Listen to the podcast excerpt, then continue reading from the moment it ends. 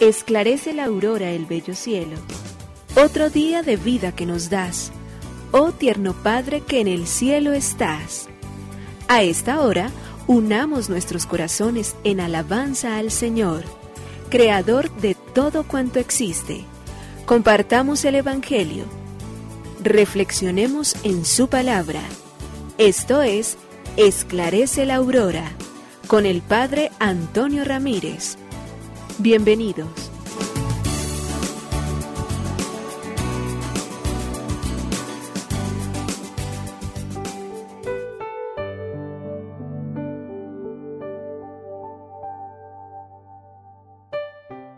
muy buenos días, hoy es jueves 29 de junio del año 2023. Al Padre de las Luces, al Señor de la Gracia, al Dios de la Misericordia, delante de Él nos ponemos al inicio de esta jornada, jueves eucarístico y sacerdotal. Una vez más queremos volver los ojos, particularmente al sagrario donde se guarda Él, para podernos escuchar, donde nos pone una cita para que allí lleguemos de rodilla doblada y abramos el corazón y sintamos que lo, guardamos en ese cofre maravilloso que sabe escuchar sin juzgar, que sabe sanar heridas, que sabe secar lágrimas, que sabe de todas nuestras dificultades y que nos mira con unos ojos tiernos porque somos abrazados por su misericordia infinita, poderosa y bendita.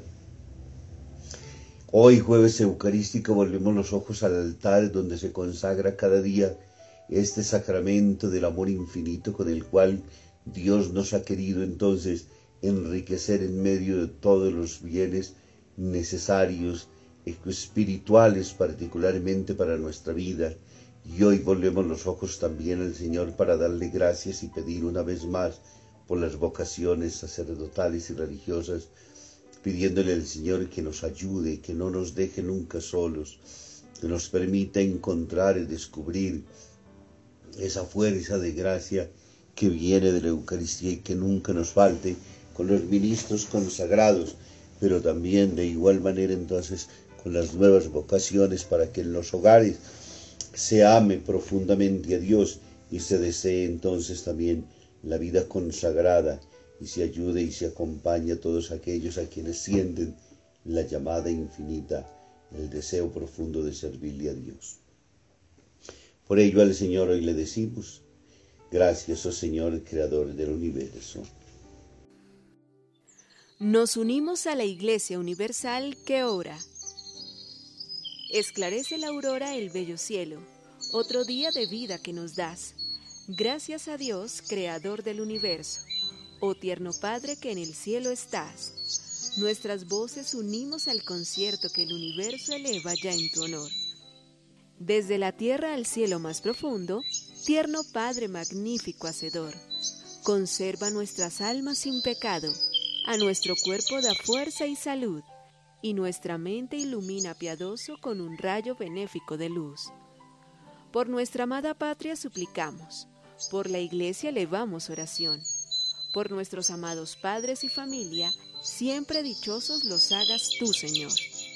En tu santo nombre, comenzamos este día de vida que nos das. Haz que lo acabemos santamente, oh Padre nuestro que en el cielo estás.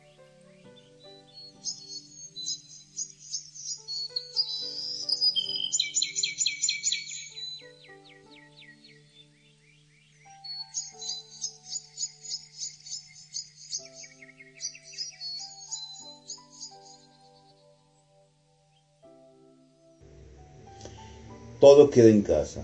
Un párvulo de menos de cinco años, al salir de clase, le dice a una de sus compañeras, Martita, estoy enamorado de ti. Cuando seamos mayores nos casamos. Me parece que no voy a poder, Carlitos. Es que, sabes, en mi familia nos casamos entre nosotros. Mi abuela se casó con mi abuelo, mi tía con mi tío, mi mamá con mi papá. Todos así.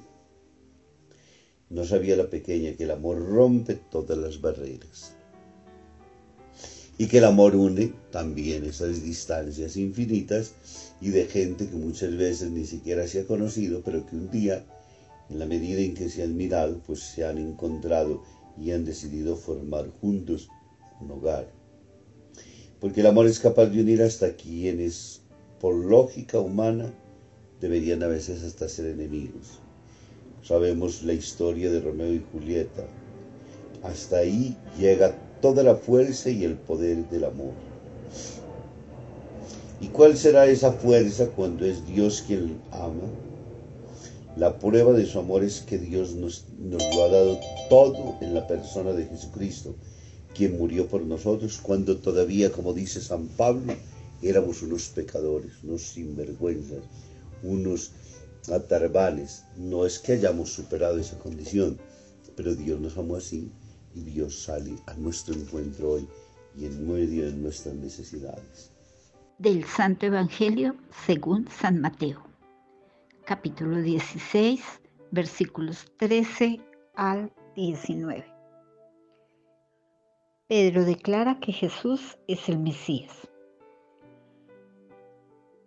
Cuando Jesús llegó a la región de Cesarea de Filipo, preguntó a sus discípulos, ¿quién dice la gente que es el Hijo del Hombre? Ellos contestaron, algunos dicen que Juan el Bautista, otros dicen que Elías y otros dicen que Jeremías o algún otro profeta. ¿Y ustedes, quién dice que soy? les preguntó. Simón Pedro le contestó, tú eres el Mesías, el Hijo del Dios viviente. Entonces Jesús le dijo, Dichoso tú, Simón, hijo de Jonás, porque ningún hombre te ha mostrado esto, sino mi Padre que está en el cielo. Y yo te digo que tú eres Pedro, y sobre esta piedra voy a construir mi iglesia, y ni siquiera el poder de la muerte podrá vencerla te daré las llaves del reino de los cielos. Lo que tú ates en este mundo también quedará atado en el cielo, y lo que tú desates en este mundo también quedará desatado en el cielo. Gloria a ti, Señor Jesús. El día de hoy es una fecha especialísima, tenemos la fiesta de los santos Pedro y Pablo, esos dos hombres que fundaron la iglesia en medio de los paganos, en medio de los judíos, quienes creyeron. Y el Evangelio de Juan nos lleva en el capítulo 21 a encontrarnos entonces con la triple confesión de amor de la persona de Pedro.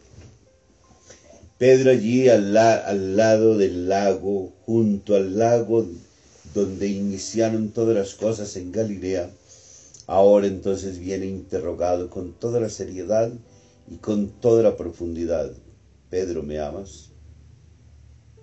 Las dos primeras confesiones están llenas de un orgullo, de una capacidad, aunque sabe Pedro finalmente lo que ha pasado junto a la cruz. Lastimosamente quisiera ser como menos de ella y decir, Señor, yo ya me, quiero resarcir, yo, tú sabes que te amo, tú sabes que estoy aquí para hacer lo que me toque.